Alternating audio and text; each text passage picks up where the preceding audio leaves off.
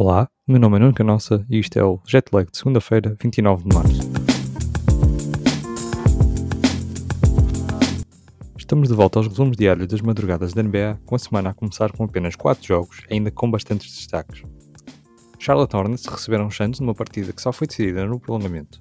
Apesar da derrota da equipa da casa nesses 5 minutos adicionais, o destaque principal vai mesmo para a grande exibição de Devante Graham, que com seus dois triplos na fase final do jogo, conduziu a partida para overtime. No entanto, os Suns levaram o melhor nesses minutos adicionais e estenderam sua vantagem no segundo lugar de Conferência Oeste. Do lado da equipa vencedora, Devin Booker com 35 pontos, Aiton agarrou 14 ressaltos, mas o mais bizarro foi Chris Paul só ter assinalado uma assistência com a mesma a ser realizada nesse prolongamento. Ainda tivemos direito a um grande afundanço de Miles Bridges, o que já é bastante comum, e um Lamelo Ball eletrizante com os triplos de Devante Graham. Devante, que assinalou 30 pontos e teve a melhor exibição da sua temporada, um Terry Rozier que continuou em grande forma e conseguiu 22 pontos e 10 ressaltos, e ainda Gordon Hayward com uns 15 pontos, 6 ressaltos e 3 assistências. Porém, o jogo ficou mesmo finalizado em 101-97 para os Phoenix Suns. Em Toronto, Norman Powell regressou à sua ex-equipa depois de uma trade deadline bastante intensa e Gary Trent e Rodney Hood receberam os Trailblazers, tendo feito também parte desse negócio. Os Raptors que até começaram a partida com um primeiro período frenético, 41 pontos marcados, mas que acabaram por perder 122-117 muito por culpa do terceiro período, onde só conseguiram assinalar 10 pontos. CJ McCollum deu por terminado o jogo com um lançamento algo bizarro, em que bateu várias vezes no ar, mas que acabou por entrar com falta, e por isso com direito também a um lance livre.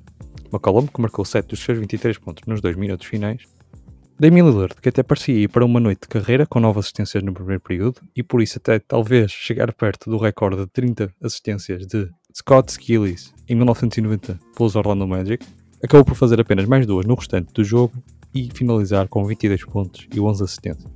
Norman Powell, que apesar de uma exibição menos notória do que na sua estreia, fez 13 pontos com boa eficácia na sua antiga casa emprestada. Vá, porque não nos esqueçamos que os Raptors têm jogado em Tampa, Florida. Do lado dos Raptors pareciam vir fortes e firmes para uma segunda parte da temporada que os impulsionasse na classificação do Oeste, mas acabaram por desiludir na segunda parte com um período atípico de 10 pontos, um dos piores períodos da história da equipa. Como destaque individual, os 26 pontos de Pascal Siakam, com 8 ressaltos, que parece estar finalmente a ganhar confiança e a voltar à forma da temporada passada. Quem não teve um bom jogo frente à sua ex-equipa foi Gary Trent Jr., com dois lançamentos efetuados em 10 tentativas, com apenas 6 pontos. Fred Van Vliet, apesar da má eficácia de lançamento, ainda tentou voltar a meter os Raptors na corrida, mas os seus 20 pontos e 8 assistências não foram suficientes para que os Trailblazers não voltassem a Portland com uma vitória. 122-117 foi o resultado final desta partida. Em Denver, a estreia de Aaron Gordon, que agora usa o número 50 em homenagem às suas pontuações do Dunk Contest. Parece que o jogador ainda não conseguiu ultrapassar o facto de não ter vencido nenhuma das suas participações. Os Hawks até começaram melhor, com o primeiro período onde marcaram 35 pontos contra os 31 dos Denver, mas o segundo, a história foi bastante diferente com uma vantagem de 10 pontos a ser construída pelos Nuggets a caminho do intervalo. À volta do mesmo, o cenário manteve-se e os Denver acabaram por finalizar este jogo em 126-102 com uma vantagem confortável de 24 pontos e que os mantém na luta um lugar no top 4 da Conferência Oeste. Quanto a Aaron Gordon, estreante da equipa de Denver, marcou 13 pontos, Javel McKee ainda não fez a sua estreia, que não é bem uma estreia já que vimos McKee num, uniforme da equipa de Colorado. O suspeito do costume, Jokic, finalizou o jogo com 16 pontos, 10 ressaltos e 8 assistências, mantendo-se assim na corrida ao prémio de MVP, e Michael Porter Jr., com 15 pontos e 10 ressaltos, demonstrou que a coincidência entre Aaron Gordon e o mesmo será mais do que possível. Os Hawks, que vinham em grande forma com 9 vitórias nos últimos 11 jogos, não conseguiram resistir à nova versão dos Nuggets. Trae Young contribuiu com 21 pontos e 7 assistências, mas os seus 7 turnovers acabaram por contrabalançar a sua influência no jogo. Também o recém-adquirido Williams, que à semelhança de McKee trata-se mais de um regresso do que uma estreia, não esteve presente nesta partida.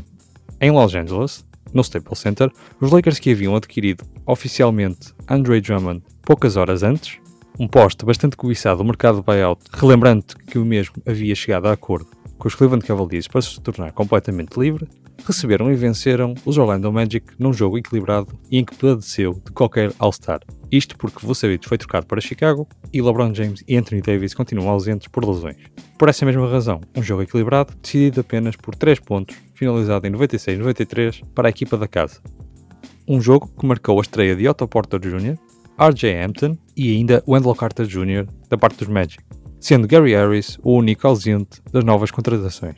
O destaque vai para os 26 pontos de Dwayne Bacon, os 14 de Shuma Okiki, um rookie draftado na classe anterior, mas que não fez a sua estreia por lesão, que tem aproveitado este novo paradigma da equipa de Orlando para se desenvolver e demonstrar o seu talento. Otto Porta Jr., que não teve a melhor das estreias, falhando também um triplo que levaria os Magic para prolongamento, no lançamento, no entanto, em que não caiu por alguma sorte. Uma boa estreia de RJ Hampton com 10 pontos eficazes e Wendell Carter Jr. com 8 pontos e 8 ressaltos, com números interessantes em apenas 20 minutos. Do lado dos Lakers, Kyle Kuzma, com bastante influência no quarto período, finalizou o jogo com 21 pontos e 11 ressaltos. Dennis Schroeder, talvez o nome mais sonante desta partida, finalizou com 24 pontos, 5 ressaltos e 6 assistências. Também Arrow manteve o seu bom momento a partir do banco, com 18 pontos e 11 ressaltos. Os Lakers mantêm-se assim vivos na luta pelo topo da Conferência Oeste, conseguindo duas vitórias consecutivas importantes, dada a ausência de Anthony Davis e de LeBron James, que poderá ser ainda mais prolongada. O regresso de Anthony Davis continua a ser uma incógnita e LeBron não deverá voltar pelo menos nas próximas 3 semanas. Isto foi o Jetlag segunda-feira, 29 de março, e eu conto contigo amanhã.